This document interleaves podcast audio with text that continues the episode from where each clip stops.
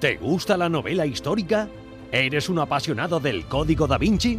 Entonces debes conocer Codex Magdala, la novela que está dando que hablar y que muchos comparan con la obra de Dan Brown, basada en documentos y lugares reales, demonios, la ley judía, Reims les Chateau, la Catedral de Jaén, los Caballeros Templarios y un obispo insepulto.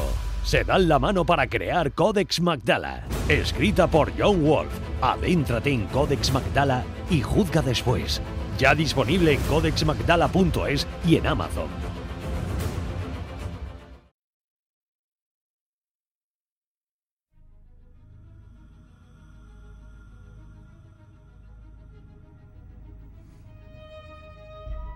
Todos los audios que se emiten en este reportaje son propiedad exclusiva de Invicta Historia y John Wolf. Queda prohibida su difusión sin la correspondiente autorización de cualquiera de las dos partes.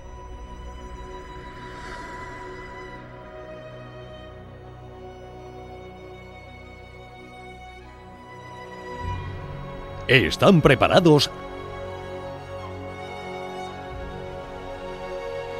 Ahora comienza Invicta Historia. Con John Wolf.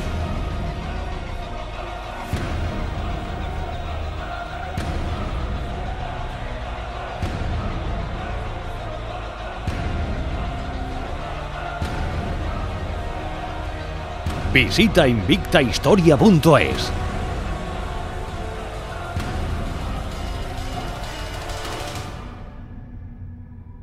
Hace varios años que llegué a República Dominicana.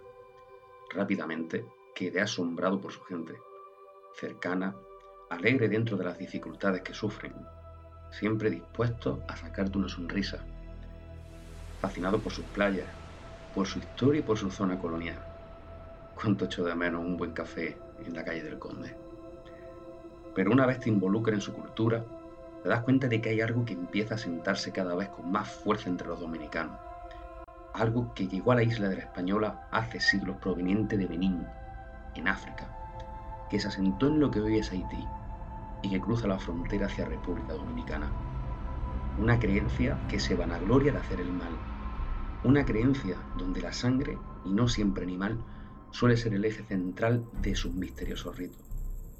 Una religión plagada de leyendas en las que pocos han conseguido sumergirse. El vudú. Supuestos zombies que regresan de la tumba, muñecas que hacen daño en la distancia, sacrificios humanos, mucho interrogante, pocas respuestas. Así que es por ello que a mi regreso a España para pasar unas vacaciones me decidí a adentrarme en un mundo en el que nadie lo había hecho antes, sin una cámara delante con la que se sintieran cohibidos esos brujos, sin un guion. Decidí, con todas sus consecuencias, infiltrarme en el mundo. Ni se prohíbe el alcohol, ni se prohíbe el tabaco, ni se prohíbe el sacrificio humano, ni se prohíbe nada porque el varón en Petro hay sangre, hay animales. Y se ponían a hacer cantos, oraciones y devociones a su Dios, llámese Satanás. Que hay que ir al cementerio, hay que tirar ciertos muertos, hay que... Y donde nació el vudú, hubo que derramar mucha sangre. Pero el vudú es para hacer maldad. ¿Qué de realidad hay con respecto a las muñecas vudú. Muy, muy efectivo. ¿Y en qué consiste el ritual de la muñeca vudú? Aquí comienza Vudú desde dentro con John Wolf.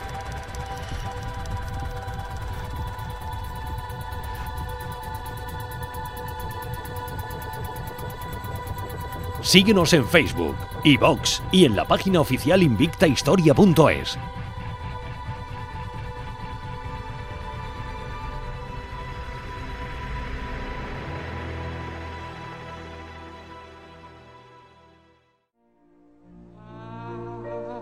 Me llamo José Luis Inciarte Vázquez, pero todos me conocen como Coche Inciarte.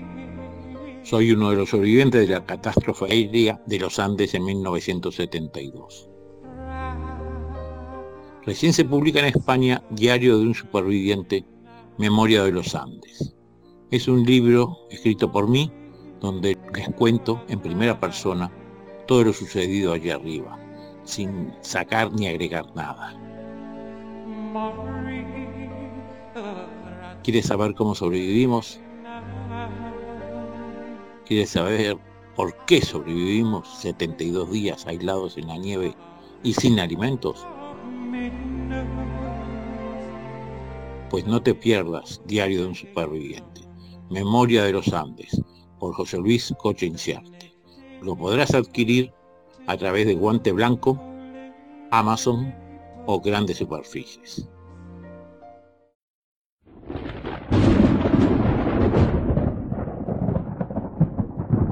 Vudú desde dentro.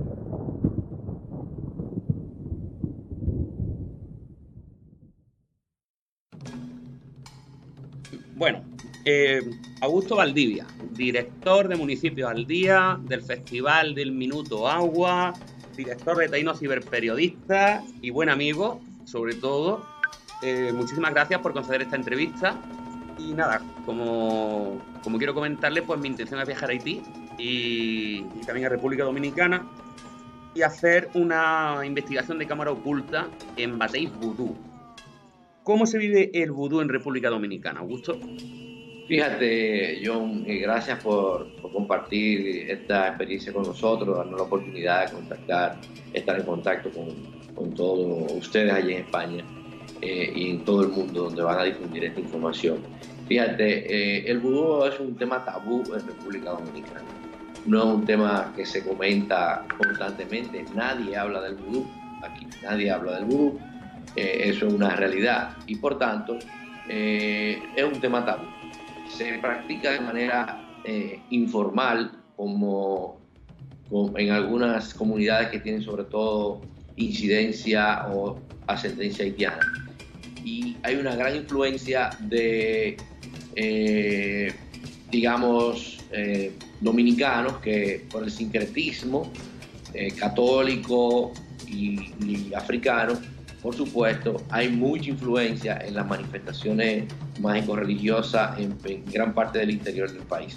Pero eh, vudú como tal, hay un vudú criollo que no es nada, que no tiene nada que ver con el vudú haitiano. El vudú criollo, eh, como sé que tú has investigado también y has venido eh, en, algunos, en algunas comunidades, te puedes dar cuenta que es un, un vudú que está, tiene un sincretismo con la santería, como nosotros le decimos, y, y los, los, nombres de los santos son católicos, pero eh, un poco ligados con, con, la cultura africana. Eso porque era una manera, la única manera, como pasa también en Brasil y en Cuba y en, todos los, en toda América, que tenían los negros de poder expresarse sin ser perseguidos por la cultura española o colonizante. Eh, por eso el vudú aquí, aunque es un tema tabú, no, no hay tanta incidencia, sobre todo en, en, en, la, en, las ciudades, en las principales ciudades, sino más en la periferia, en el interior, donde sí hay asentamiento de negros. Ok. Eh, Augusto, eh, ¿Conoce usted, que es periodista reconocido, director de varios medios, ¿usted conoce algún caso de asesinato ritual o de robo de lo que sean cementerios referente al vudú? Fíjate, no, es como te digo, si los hay, no se dan a conocer. El vudú eh, criollo, como, como le puedo llamar, o como uh -huh. se puede categorizar, eh, es un tema muy privado últimamente, últimamente, en las últimas décadas, se está explotando las manifestaciones mágico-religiosas como un tema turístico, tanto para los dominicanos que vivimos aquí en Santo Domingo, como para los extranjeros, que lo tienen como un, una, una, una, gran curiosidad de cómo es, cómo entonces eh, hay un turismo eh, hacia ese tipo de manifestaciones culturales, pero antes eso se, manifestaba totalmente privado. Nadie sabía eh, cuándo era, ni mucho menos, pero sí hay fechas eh, que por supuesto salen a la calle, se dan a, conocer y, la gente lo visita por curiosidad, porque hay mayor apertura. Sigue siendo tabú a pesar de la apertura, pero hay ese tabú lo lleva mucha gente de que le teme, tiene temor, de que no quiere involucrarse, porque desconocen que cómo se manifiesta. En República Dominicana no se manifiesta de manera negativa, eh, simplemente como, como un asunto folclórico, si se quiere, eh, y quizás los que lo practican de manera más profunda no creo que lo vayan a hacer en público. Ok. Eh, a su entender, como dominicano, ¿consideran al vudú bueno, malo o ambas cosas? Bueno, el dominicano en sentido general lo considera como algo malo, lo considera como algo satánico, algo diabólico, eh, porque de hecho, desde la cultura, desde los tiempos de Trujillo, el dictador Trujillo, que había una confrontación mucho más abierta contra los haitianos, cuando Trujillo empezó a sacarle beneficio a la mano de obra haitiana, que los contrataba directamente con, con los gobiernos, entonces ya eh, esos temores empezaron a existir y por tanto no, no hay una, un acercamiento, eh, un acercamiento con, la cultura vudú, por tanto hay muchos, muchos temores. Eh, justo por eso sigue siendo un tabú, es decir, no, hay, reconocemos a ciencia cierta, yo que soy medianamente informado, no conozco a profundidad todas las intríngulis del vudú y no soy especialista de, como antropólogo, eh, por eso no te puedo decir eh, cuáles son sus características esenciales. Pero en términos de la población, la población eh, tiene mucho temor, cree que es algo diabólico, satánico, y evidentemente hay algunas manifestaciones que se asumen que son como que convierten a la gente en zombies, que se transforman en otra persona, que se desconectan de su ser para adquirir otro ser, que que son las que más atemorizan al dominicano. Eh, muy bien, Augusto. Yo, la intención mía es viajar de nuevo a República Dominicana y también a Haití e infiltrarme en Batey Vudú. Eh, ¿Cree que puedo correr peligro? ¿Qué te digo? Yo creo que sí, yo creo que sí, porque eh, hay que, son manifestaciones espirituales o, o digamos, eh, rituales, los cuales tienen ciertos niveles de seguridad y ciertos niveles de, digamos, de secreto. Entonces, cualquier cosa que tenga esas características amerita tener cierto cuidado, porque a menos que ya tú estés, te introduzcan con, con personas que te vayan a garantizar la seguridad, es importante que, que tengan las precauciones porque si es del lado dominicano tú puedes estar seguro que por toda la, la, convivencia que tenemos los dominicanos y haitianos aquí en esta parte de la media isla, no vas a tener ningún problema. Pero si es del lado haitiano, creo que tiene que tener tu precaución. Perfecto. ¿Y me daría algún consejo? Bueno, yo te diría que que te disfraces.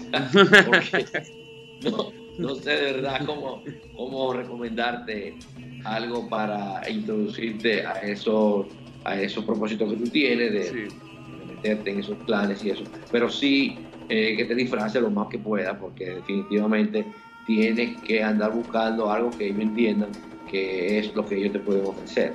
Es y no que vas como un curioso simplemente porque no, no creo que sea muy recomendable para un curioso meterse en esos. Sí, pues nada, gusto, muchísimas gracias y tenemos una comida pendiente. Excelente, gracias. Gracias. Espera luego. Bueno, em, Carlos Andújar, antropólogo y director del Centro de Investigación de Santiago en República Dominicana. en primer lugar, muchísimas gracias por atendernos. Déjeme aclarar, soy el coordinador del programa cultural del Centro Cultural Eduardo León Jiménez y profesor de la Universidad Autónoma de Santo Domingo. Perfecto. Y bueno, eh, ¿qué podría contarnos acerca del vudú? Bueno, depende qué quieren saber, ¿no? Porque el vudú es un culto que llega acá, si es el marco histórico que quieren de inicio. Sí, claro.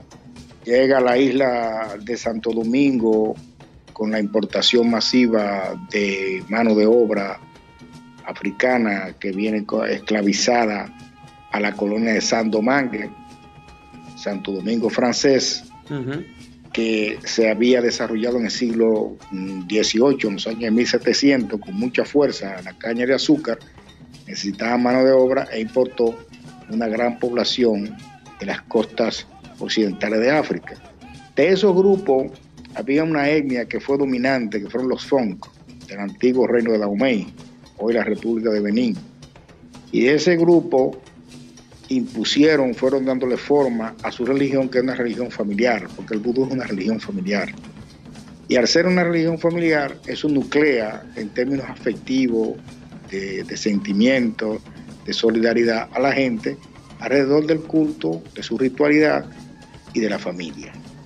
Entonces, esa religión fue tomando fuerza porque por una situación de la trata negrera se capturó una gran parte de esos grupos en, el antiguo reino de Dahomey, se importaron acá y ellos se rearticularon para una forma, como una manera de sobrevivir y adaptarse alrededor del culto eh, del vudú, que ya es una religión daomeyana, porque el vudú es una religión de Dahomey, el antiguo reino de Dahomey, que tiene a, a, vudú, que es el nombre de la deidad principal.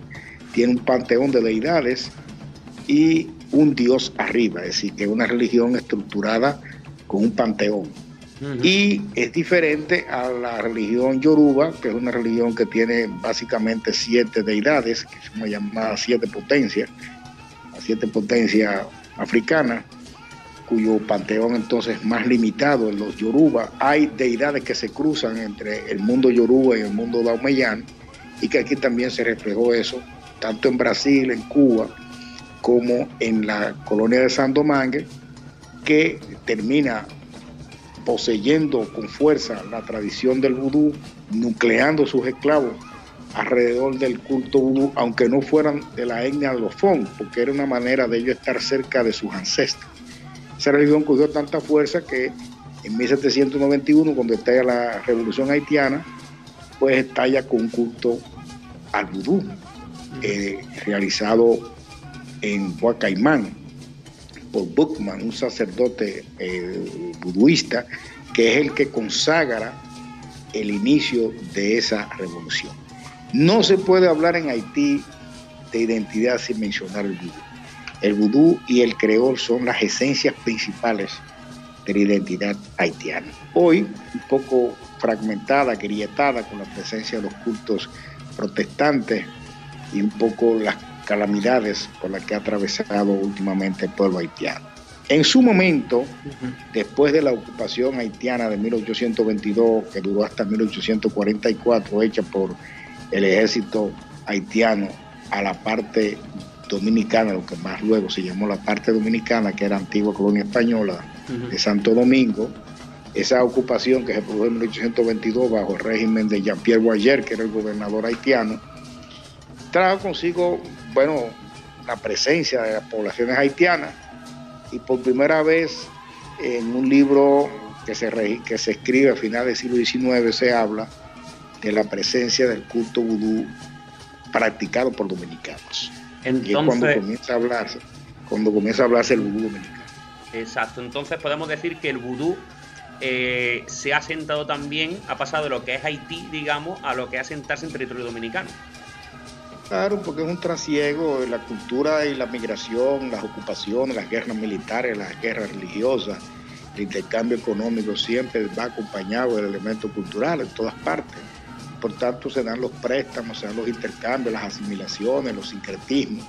Y en su momento había una africanía dominicana, porque nosotros fuimos el pueblo de América que primero recibió negros, esclavos, en 1501 lo que quiere decir que si nosotros teníamos una población negra que luego en el siglo XVIII se hizo dominantemente mulata, muy mestizada hacia 1750, eso de pensar que tenía ancestros de africanía, una parte importante de la población de Santo Domingo eh, español y que luego de la mm, declaratoria de la República, ese intercambio y esa proximidad, esa cercanía con Haití produce flujos y reflujos, intercambios, asimilaciones, préstamos culturales. Nosotros no hemos asimilado, por ejemplo, el creol, pero sí hemos, eh, eh, nos hemos hecho acopio de algunas manifestaciones, en este caso la religión eh, de, origen africano, que es el vudú, que se ha encarnado en una parte de la población dominicana, no es mayoritario obviamente,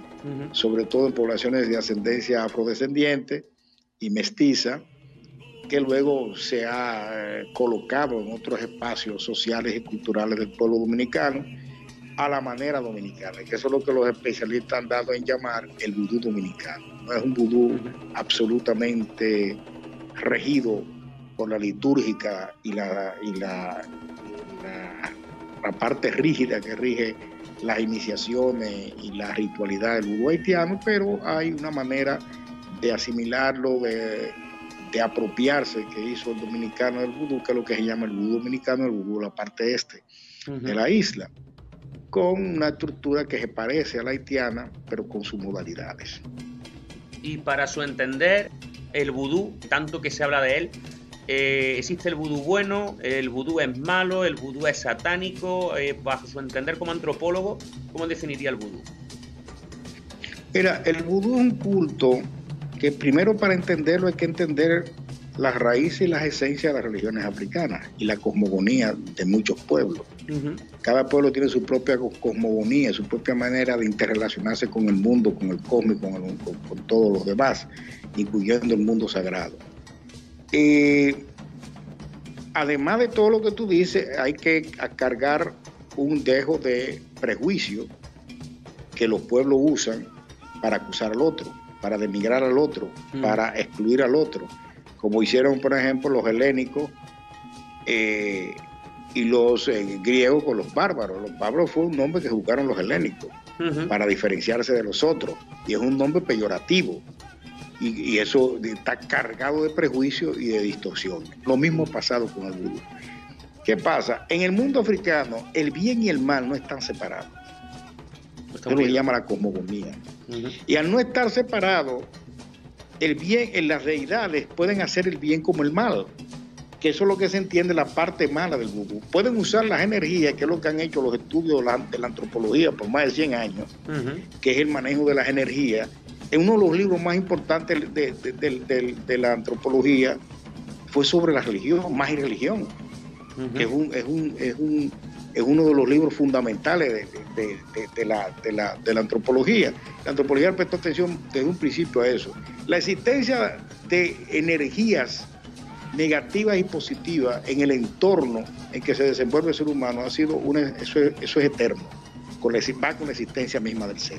Las religiones se han, se han hecho parte de ese dominio de las energías negativas y positivas y la usan en el mundo vudú en las energías positivas y las energías negativas se usan y se usan al mismo tiempo por la deidad, porque la deidad no separa, el bien y el mal no se separa. Quien separa el bien del mal es el mundo católico.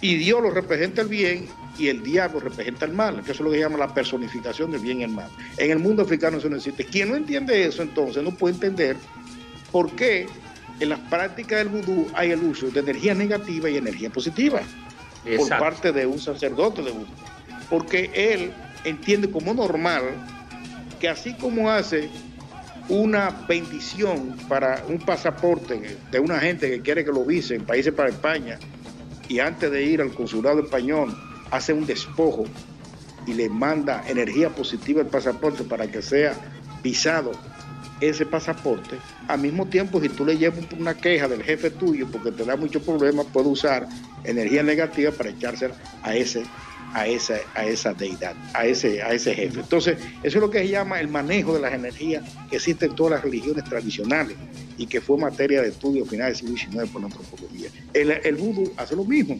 El vudú usa el bien y el mal.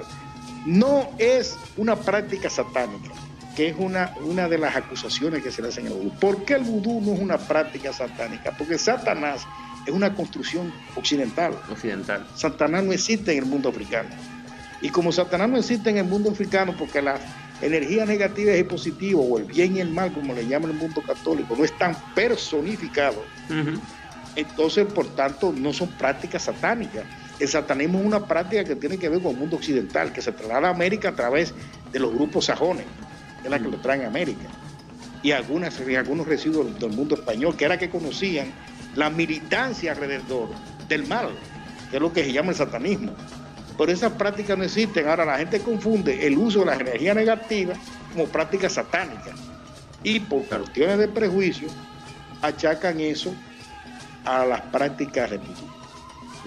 Y uno tiene esa práctica, aunque no quiero decir que no use energía negativa. Claro. Porque esas energías están ahí, los Exacto. Y para finalizar, eh, usted que reside en territorio dominicano, que mm, su, tiene, digamos, esa experiencia, ¿vale? En tema antropológico, eh, ¿qué hay de cierto en todo eso que se dice, mm, a su entender, de que el vudú en un momento dado llega a utilizar, eh, digamos, materia prima humana en sus rituales? ¿Cree que eso es realmente posible? o cree que es una leyenda eh, urbana? No, eso es una manipulación. Eh, hay un libro de René, de, uno de los autores que han trabajado el vudú, Alfred Metro, que habla sobre francés, que habla sobre el uso de prácticas de, de sacrificio. Los sacrificios son sacrificios animales que son sagrados. Se cuenta en la leyenda que un conflicto entre dos eh, sacerdotes de vudú, uno de ellos usó el hijo, mató el hijo de uno de, los, de los conflictuados por un problema de venganza. Pero no hay antropofagia. no hay antropofagia. Eh, el vudú los sacrificios son de animales sagrados, chivo, vaca, toro, la gallina, el gallo negro, etcétera, que son animales referidos a determinadas deidades. Por lo tanto, esa acusación antropofágica no es correcta. en algunos altares que tú encuentras, por ejemplo, el cráneo, un cráneo humano o huesos humanos, no quiere decir que ha habido prácticas antropofágicas, sino que hay culto a los antepasados, como pasa, por ejemplo, con el llamado caldero de los Palomontes en Cuba, sí, sí. que es un culto a los antepasados. Y entonces, pues, si es un culto a los antepasados, ellos tienen los restos fósiles de sus antepasados en el caldero, que es el que lo protege a ellos, que es un culto a los muertos, porque esa es la tradición Congo, Congo-Angola, que es una tradición de culto a los antepasados. El vudú tiene culto a los antepasados, pero no necesariamente ligado a las realidades. Algunos de muertos son deificados, sí. pero esa, esos restos de huesos a veces están ligados a antepasados de ellos que lo adoran y lo consideran dioses. Ahora, sacrificio de animales, de, humanos, no es una práctica usual en el vudú, porque no tiene correspondencia, porque sacrificar un, ser humano es porque ese ser humano tiene algún valor simbólico ante la ritualidad, y lo que tienen valor simbólico son los animales rituales, que son animales consagrados y que son animales ya relacionados a determinadas deidades. Pero una persona como tal no, lo que sí puede darse en el caso del vudú, que es un tema más complicado, son los zombies, la compra de muertos, que es otro tipo de práctica que está ligada a una sociedad secreta del vudú, que no existe en el área dominicana, que sí es complicada, que ni siquiera existe en el vudú de Benín, la República de Benín, solamente se da en Haití y que pertenece a una de las sociedades secretas más estrictas del vudú haitiano, que son las prácticas de los zombies, la zombificación, que se ha hecho muchísimos estudios, muchísimas investigaciones y se ha demostrado que ellos usan el veneno de un, de un pez para adormecer una parte del cerebro. Pero el sacrificio como tal eh, es más especulación y prejuicio que realidad.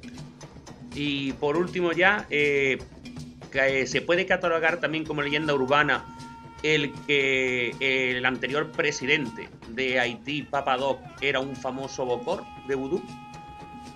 Bueno, el, Discovery Channel acaba de sacar un documental interesantísimo sobre Papadoc, donde demuestra la formación eh, profesional, científica de Papadoc, que no era cualquiera, era un tipo bien formado, con buena formación en medicina, que fue lo que estudió, hizo medicina, después practicó medicina rural en Haití cuando regresó en 1953, 54 a Haití Y desde esa relación con el mundo rural, donde él ejerció la medicina rural, él fue eh, comprendiendo un poco la mentalidad y la fuerza que la religión vudú tenía en el mundo eh, haitiano. Cuando él le toca el momento ya de pasar de profesional del ejercicio de la medicina a hacer una vida política a finales de los años 50, él entiende que uno de los mecanismos que él podía usar para reproducirse políticamente era el vudú. Lo que se está discutiendo es si él creía o no. Yo pienso que en el fondo él no creía.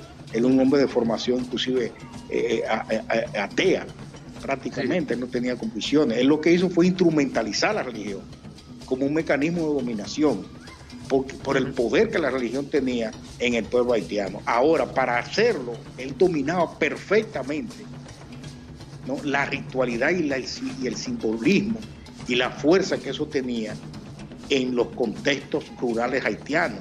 Y, y, entonces termina usando a los sacerdotes del vudú, los papabocó, como parte de sus herramientas de poder, sus estructuras de poder, porque él sabía que ese era un mecanismo para él poderse reproducir. Posiblemente sufriera algún tipo de perturbación en esa cercanía de instrumentalización de la religión y terminara teniendo algunas dudas, porque al fin y al cabo lo usaba como instrumento y lo que se está discutiendo es que si finalmente terminó convencido de alguna de sus creencias. Vale. Eso ya es un poco más subjetivo, ¿no? Claro. Y nada, le voy a pedir que me conteste con lo referente a lo que me ha dicho de los zombies, solamente con una palabra, un sí o un no. Dejando a un lado la creencia de alguna gente de que sean muertos, que, que resuciten o no, pero con una simple palabra, eh, ¿existen los zombies en Haití? Bueno, lo que se ha hecho como investigación lo hizo también eh, el francés eh, que hacía aventuras, no me recuerdo ahora, que tenía un yate que iba por varios países, Jean Cousteau, hizo un documental, hizo un documental donde él demostró el proceso de preparación de la fórmula que adormece el cerebro, se le da a comer a las personas que te interesa controlar, le mata la mitad del cerebro, por el veneno que contiene el pez guanábana, que es el veneno que se usa en ese proceso. Lo hacen algunos sacerdotes esa práctica y técnicamente los médicos dan por muerto a la persona porque no tiene pulso, pero después la persona aparece eh, en otro lugar, en un estado semi inconsciente o semidinámico, semi-movimiento, que es lo que se llama el estado de zombificación. La palabra zombie solamente existe en el querol haitiano porque viene del creol haitiano. Es una práctica exclusivamente haitiana, que tiene una palabra que es exclusiva, que se llama la zombificación. Y es cierto que dejan en el estado semiconsciente a la persona que es afectada por probar ese tóxico en alguna de sus comidas. Por eso se dice que no se le da sal, para que la sal no, le no termine entonces matándolo. Y entonces cuando se queda en estado zombie lo pueden usar como, como, un, como un instrumento de trabajo sin problema. Como un esclavo. Lo usan como un esclavo, exactamente. Entonces. Pero yo creo que sí. Hay una, investigadora dominicana que trabajó el tema en su tesis doctoral y de la cual se sacó una parte para el guion de la película La serpiente y el, el Esa película se basó en una tesis doctoral de una dominicana que hizo antropología en la Universidad de Yale que fue a hacer un estudio sobre las mujeres en el sur de Haití y después se tropezó con eso y se dedicó a trabajar eso. Extrañamente la tesis se quemó en Brasil. Hay una copia de esta Universidad de Yale. De esa copia fue que se sacó parte del guion de esa película, donde ella afirma la existencia de, la zombificación. Entonces, podemos decir que en Haití la, zombificación es una realidad. Existen en, en espacios reducidos pero pasa que es cierto, como dice Jean Cousteau en su documental y como dice esa tesis doctoral de esa antropóloga apellido Álvarez, dominicana. Perfecto, pues señor Carlos Andújar, muchísimas gracias por, por, su tiempo y por participar con nosotros en este proyecto. Gracias a ustedes por invitarme. Estamos en contacto, muchísimas gracias. Bien, bien. Vudú desde dentro. Con John Wolf.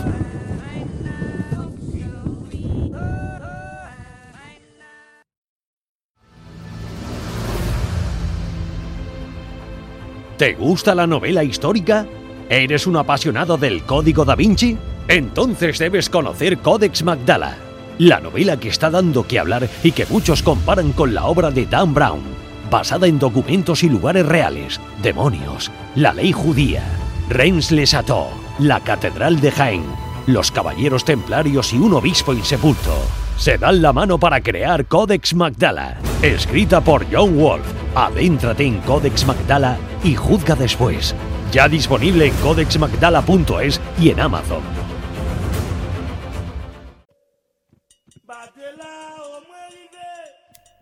Nuestra primera parada fue en República Dominicana, y más en concreto en el Batey 33, en la Romana. Allí hay una inmensa población de haitianos y el vudú forma parte intrínseca de esa comunidad. Sin duda alguna, si buscamos el vudú en territorio dominicano, el Batey 33 es el sitio indicado, pero teniendo en cuenta algo. Se trata de uno de los puntos calientes de violencia en toda la isla La Española. Hablamos de ambos países, República Dominicana y Haití. Por lo tanto, los cinco sentidos tenían que estar atentos.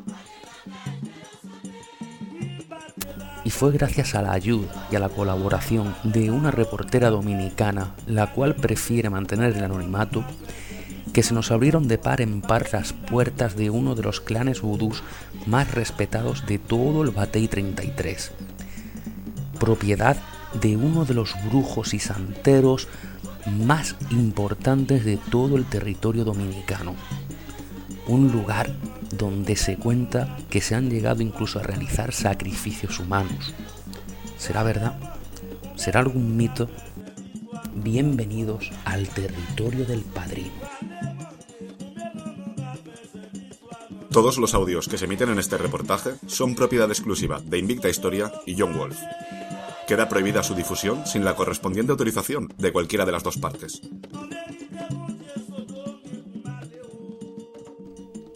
Y preguntaré.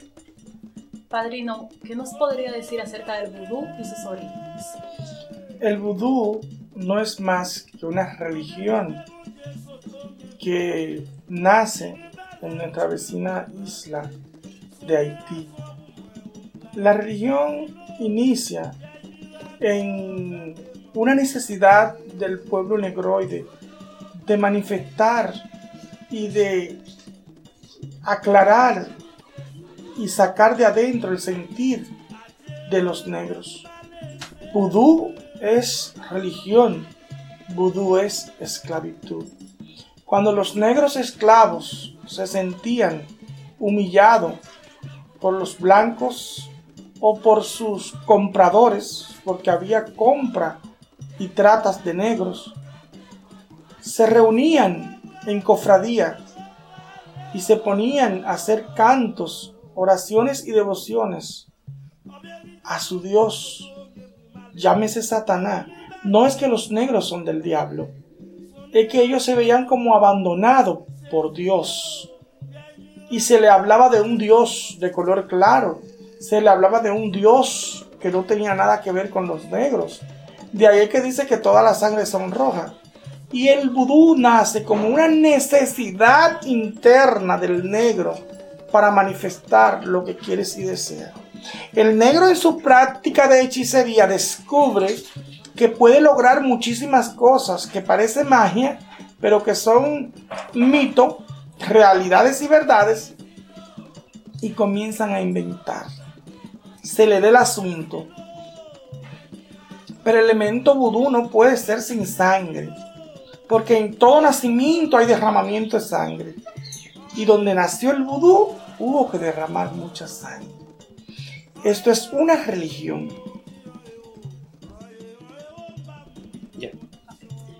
¿Qué nos puede decir acerca de los mitos, realidades y la utilización de restos humanos en el vudú?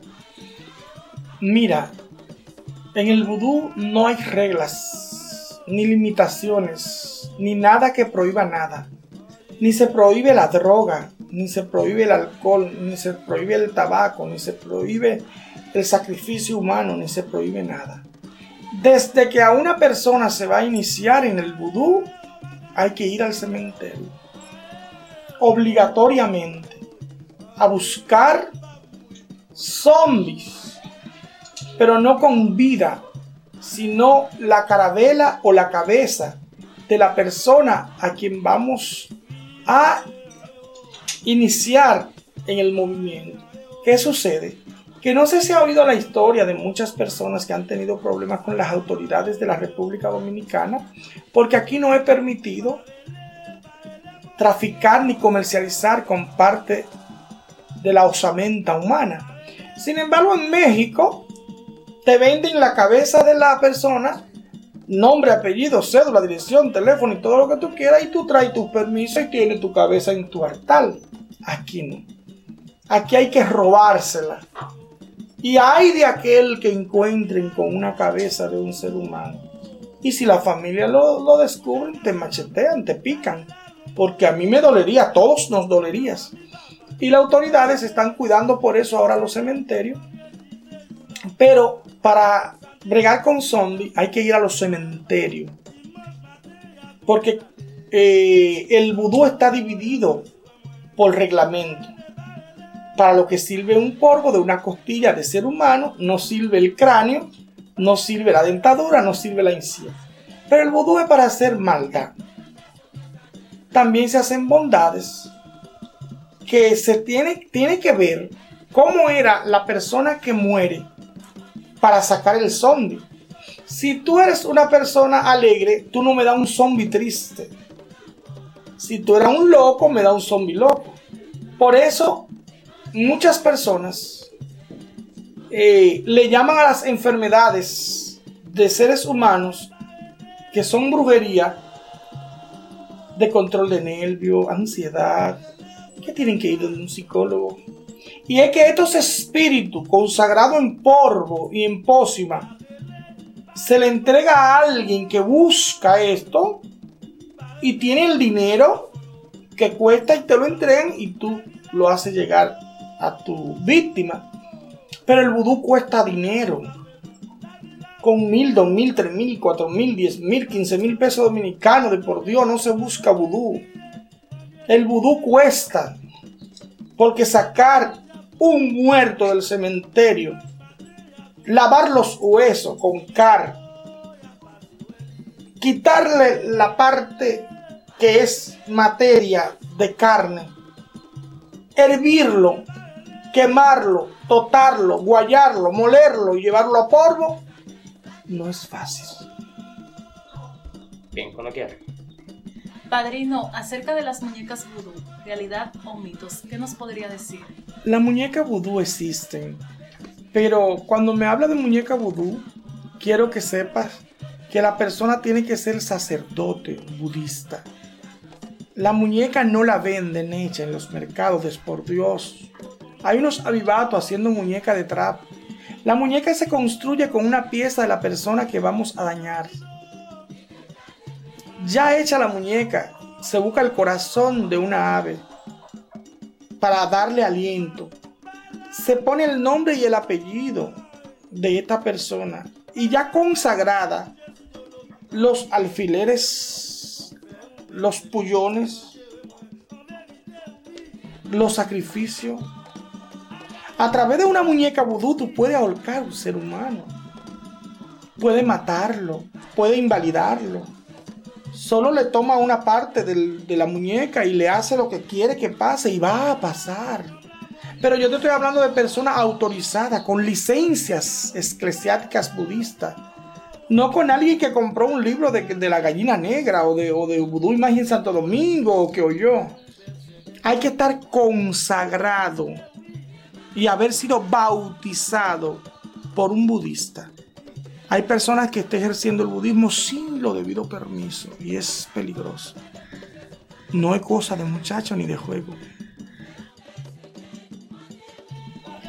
Padrino, ¿qué nos podría decir acerca de los espíritus del vudú? Los espíritus del vudú no son santos católicos.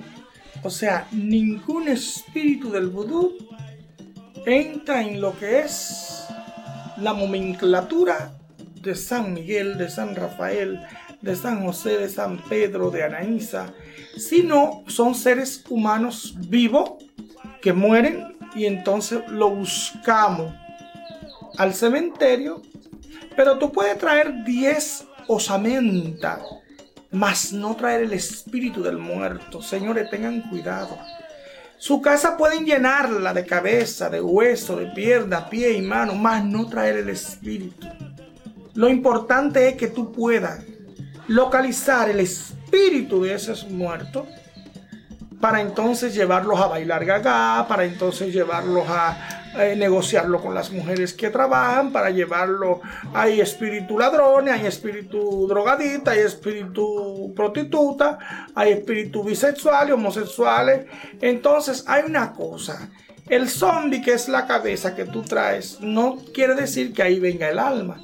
Por eso a muchas personas le han vendido el sueño de que tienen un zombie en su casa o un espíritu y están vacíos. No tienen nada. Dígame ahora a cámara, me va a responder la pregunta de, digamos, los tres espíritus vudú más peligrosos, por decirlo de alguna manera, ¿vale? Belcebú. empiece la, la respuesta con los tres espíritus más peligrosos del vudú serían tal, tal, tal. ¿Vale? Venga, cuando usted quiera. Los tres espíritus más peligrosos del vudú son Belzebú, Alquitrán y Lucifer. Cuando quiera. Padrino, ¿qué piensa que hay de realidad en los zombies y el proceso de zombificación? Los zombies son unas realidades. Pero aquí en la República Dominicana no hacemos zombies. Si queremos un zombie tenemos que ir a la República de Haití, que es donde están eh, eh, licenciados para llevarlo a cabo. El zombie es el arma. El arma robada y llevada a un proceso satánico, donde yo puedo zombificarte y volverte una momia, sentada en una mecedora que ni coma, ni beba, ni duerma como un mueble. Pero también puede ser un zombie para trabajar mucho. La finca puede ser un zombie para robar. Puede ser un zombie para prosperar. Puede ser un zombie para hacerme más millonario y más rico o para que en mi finca empiecen a aparecer más vacas y más chivo y más puerco y yo tengo 10 cabezas de toro y aparecen 50 cabezas de toro. Pero todo el que tiene un contrato con zombie le ha vendido su alma al diablo en vida. Pues cuando usted quiera. Acerca de Claibus Narcis, ¿quién fue? ¿Qué nos podría decir? De este personaje se pueden decir muchas cosas. Eh, y sigo en Haití. No es que, no es que me he ensañado en Haití, ni es que eh, quiero mencionarlo tanto. Amo Haití por su, por su folclore, por su color, por sus poderes.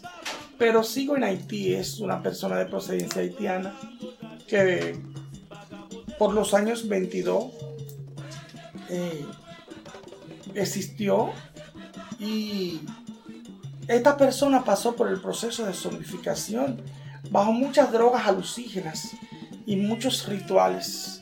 Pero es la única persona que registra la historia haitiana de que pudo volver luego de andar semidesnudo por la calle, pudo volver a la normalidad.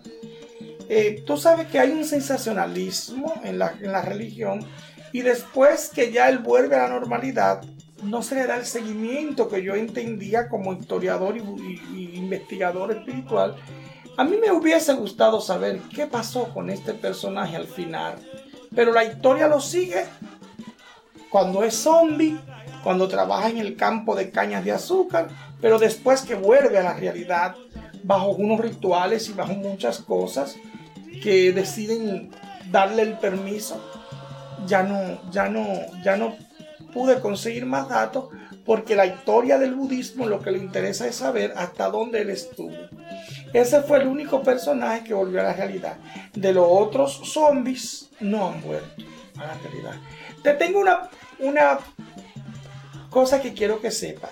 El zombie no come sal. Nunca sal. Nada con sal. ¿Eso qué se debe? Porque la sal, la Biblia dice, sal de mi pueblo, sal, vida, sal. La sal es vida. La comida desabría insípida, que es la que comen los muertos. Hay un dicho, no crean gente que coma con sal, porque es humana y de carne y hueso. El zombie no come sal. La sal es el elemento uno para tratar de devolver cualquier pacto satánico, mágico, religioso, zombístico.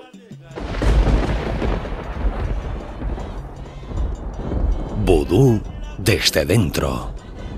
Con John Wolf.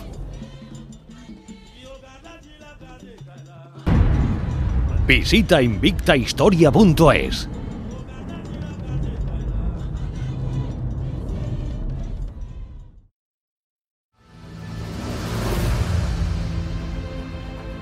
¿Te gusta la novela histórica?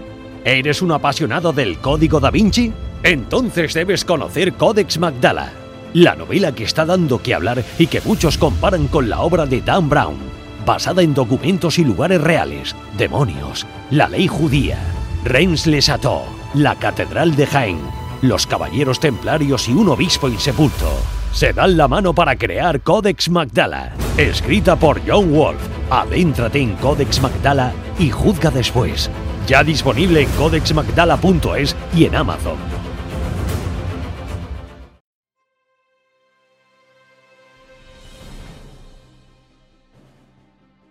y tras hablar con el padrino, decidimos ir a visitar a otra de las brujas vudú más importantes de toda la zona de la Romana. Hablamos de Dolores, una mujer que lleva más de 40 años ofreciendo sus servicios en materia de vudú. Una mujer cuya especialidad son las muñecas. ¿Cómo se fabrican? ¿Qué son las muñecas vudú? También hablaremos allí con uno de sus clientes, porque según él, Dolores es mucho más que una simple bruja.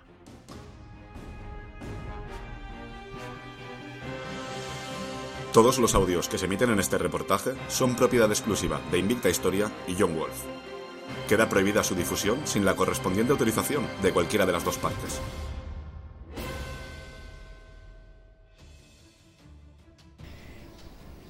Eh, Dolores, ¿qué es el vudú?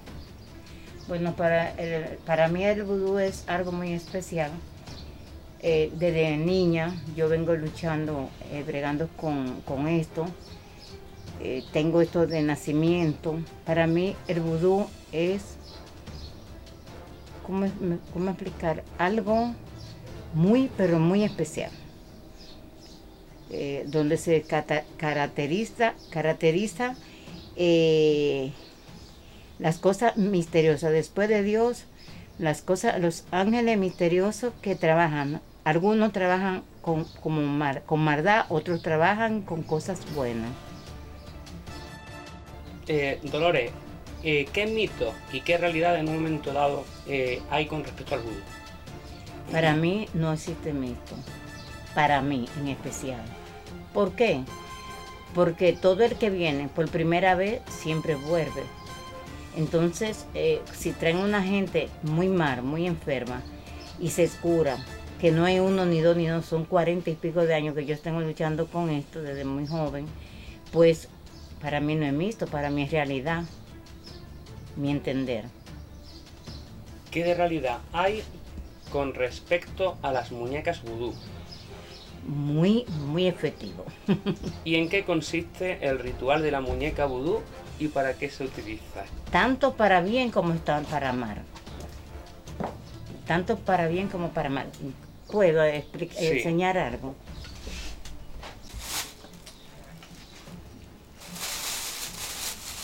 Eh, Dolores, ¿para qué se utiliza eh, la muñeca vudú? La muñeca vudú se utiliza esta en especial para el amor. Acá. Esta para el amor. ¿Y la negra? La negra, eh, entonces, en contra del amor, como puede ser también en contra de alguien que te haga daño, eh, que te quiera perjudicar y tú te, te esté liberando de ella, revocación de un trabajo que te hagan malo, y etcétera, etcétera. Hemos visto, son trabajos actuales. Actuales. Puede contestar o no, sin decir nombre. No, pero exacto, sí. Exacto, sin decir nombre. Sí, sin decir nombres, bueno, esto alguien eh, esto es un trabajo especial para alguien que, que, quiere el amor.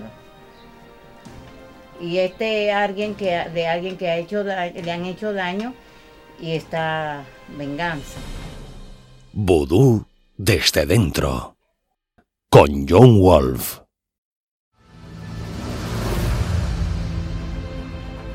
¿Te gusta la novela histórica? ¿Eres un apasionado del Código da Vinci? Entonces debes conocer Codex Magdala, la novela que está dando que hablar y que muchos comparan con la obra de Dan Brown, basada en documentos y lugares reales, demonios, la ley judía, Reims-les Chateaux, la Catedral de Jaén, los Caballeros Templarios y un obispo insepulto. Se dan la mano para crear Codex Magdala, escrita por John Wolf. Adéntrate en Codex Magdala y juzga después. Ya disponible en codexmagdala.es y en Amazon.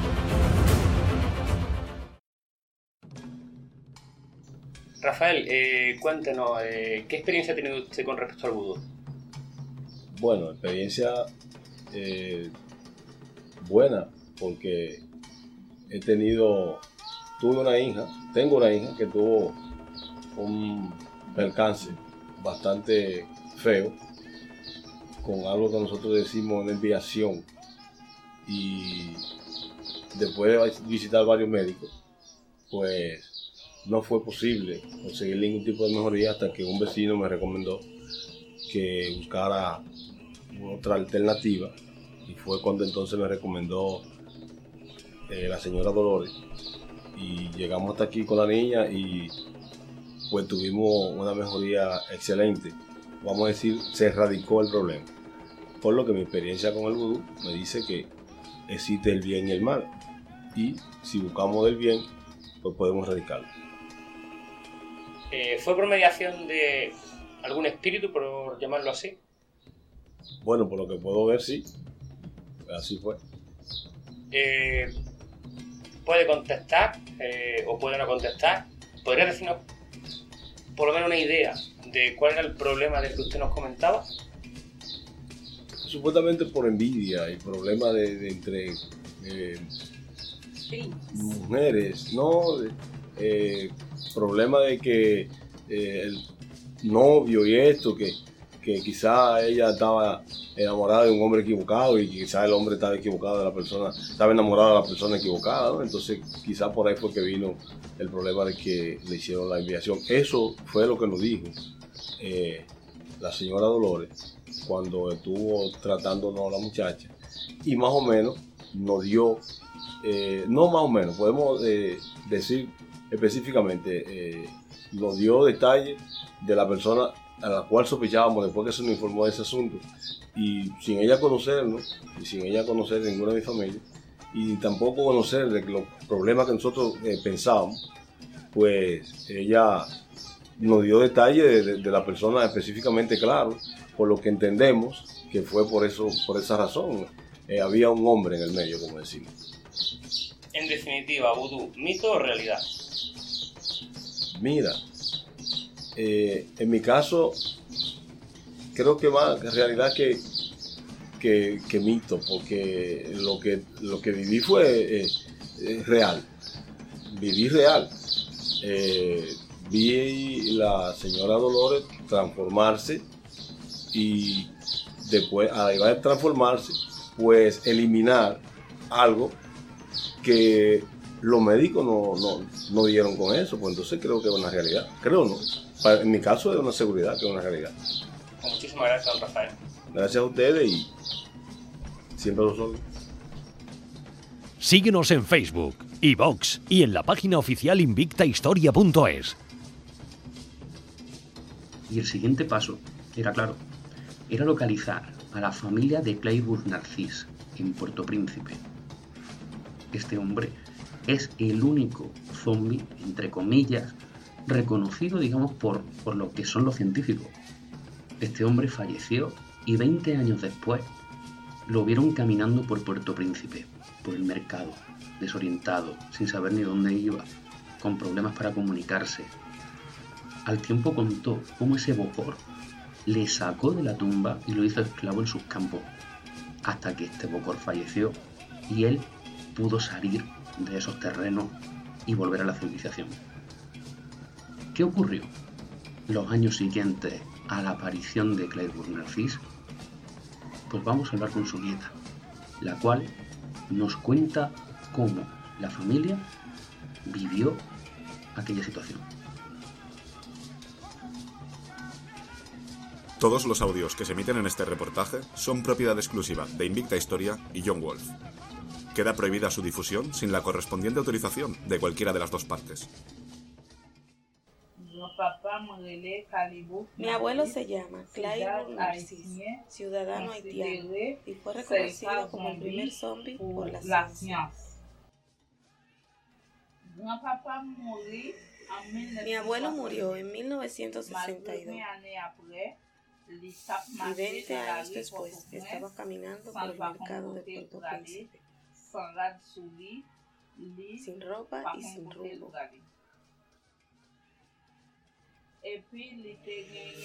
Él sentía como le clavaban una aguja en el ojo, pero no tenía dolor. No podía moverse, escuchaba como todos decían que estaba muerto.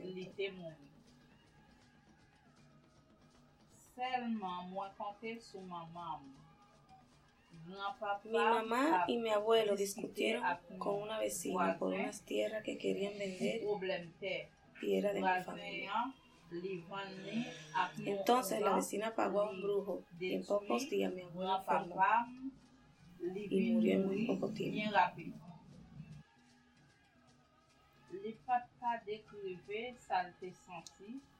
Mi abuelo no reconocía a nadie. Solo cumplía las órdenes del brujo. Cuando el brujo murió, mi abuelo escapó, pero otros zombies murieron allí en su campo. Y en 1980 mi abuelo llegó a Puerto Príncipe.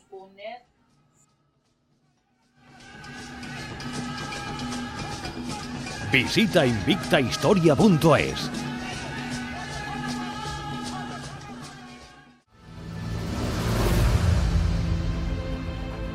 ¿Te gusta la novela histórica? ¿Eres un apasionado del Código da Vinci? Entonces debes conocer Codex Magdala, la novela que está dando que hablar y que muchos comparan con la obra de Dan Brown, basada en documentos y lugares reales, demonios, la ley judía, Reims-les-Châteaux, la Catedral de Jaén, los Caballeros Templarios y un obispo insepulto. Se dan la mano para crear Codex Magdala, escrita por John Wolf. Adéntrate en Codex Magdala y juzga después. Ya disponible en codexmagdala.es y en Amazon.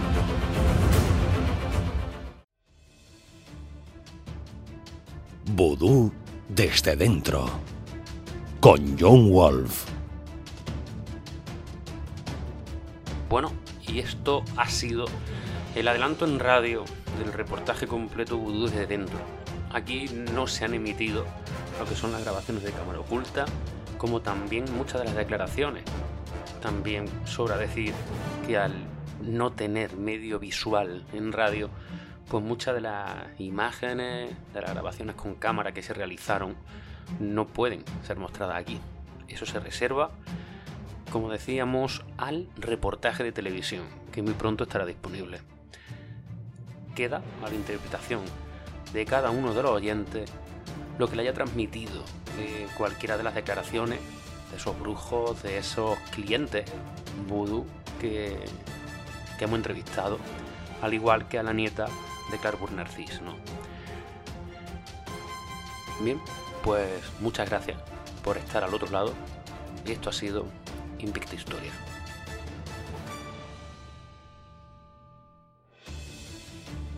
Síguenos en Facebook, iVox y en la página oficial invictahistoria.es.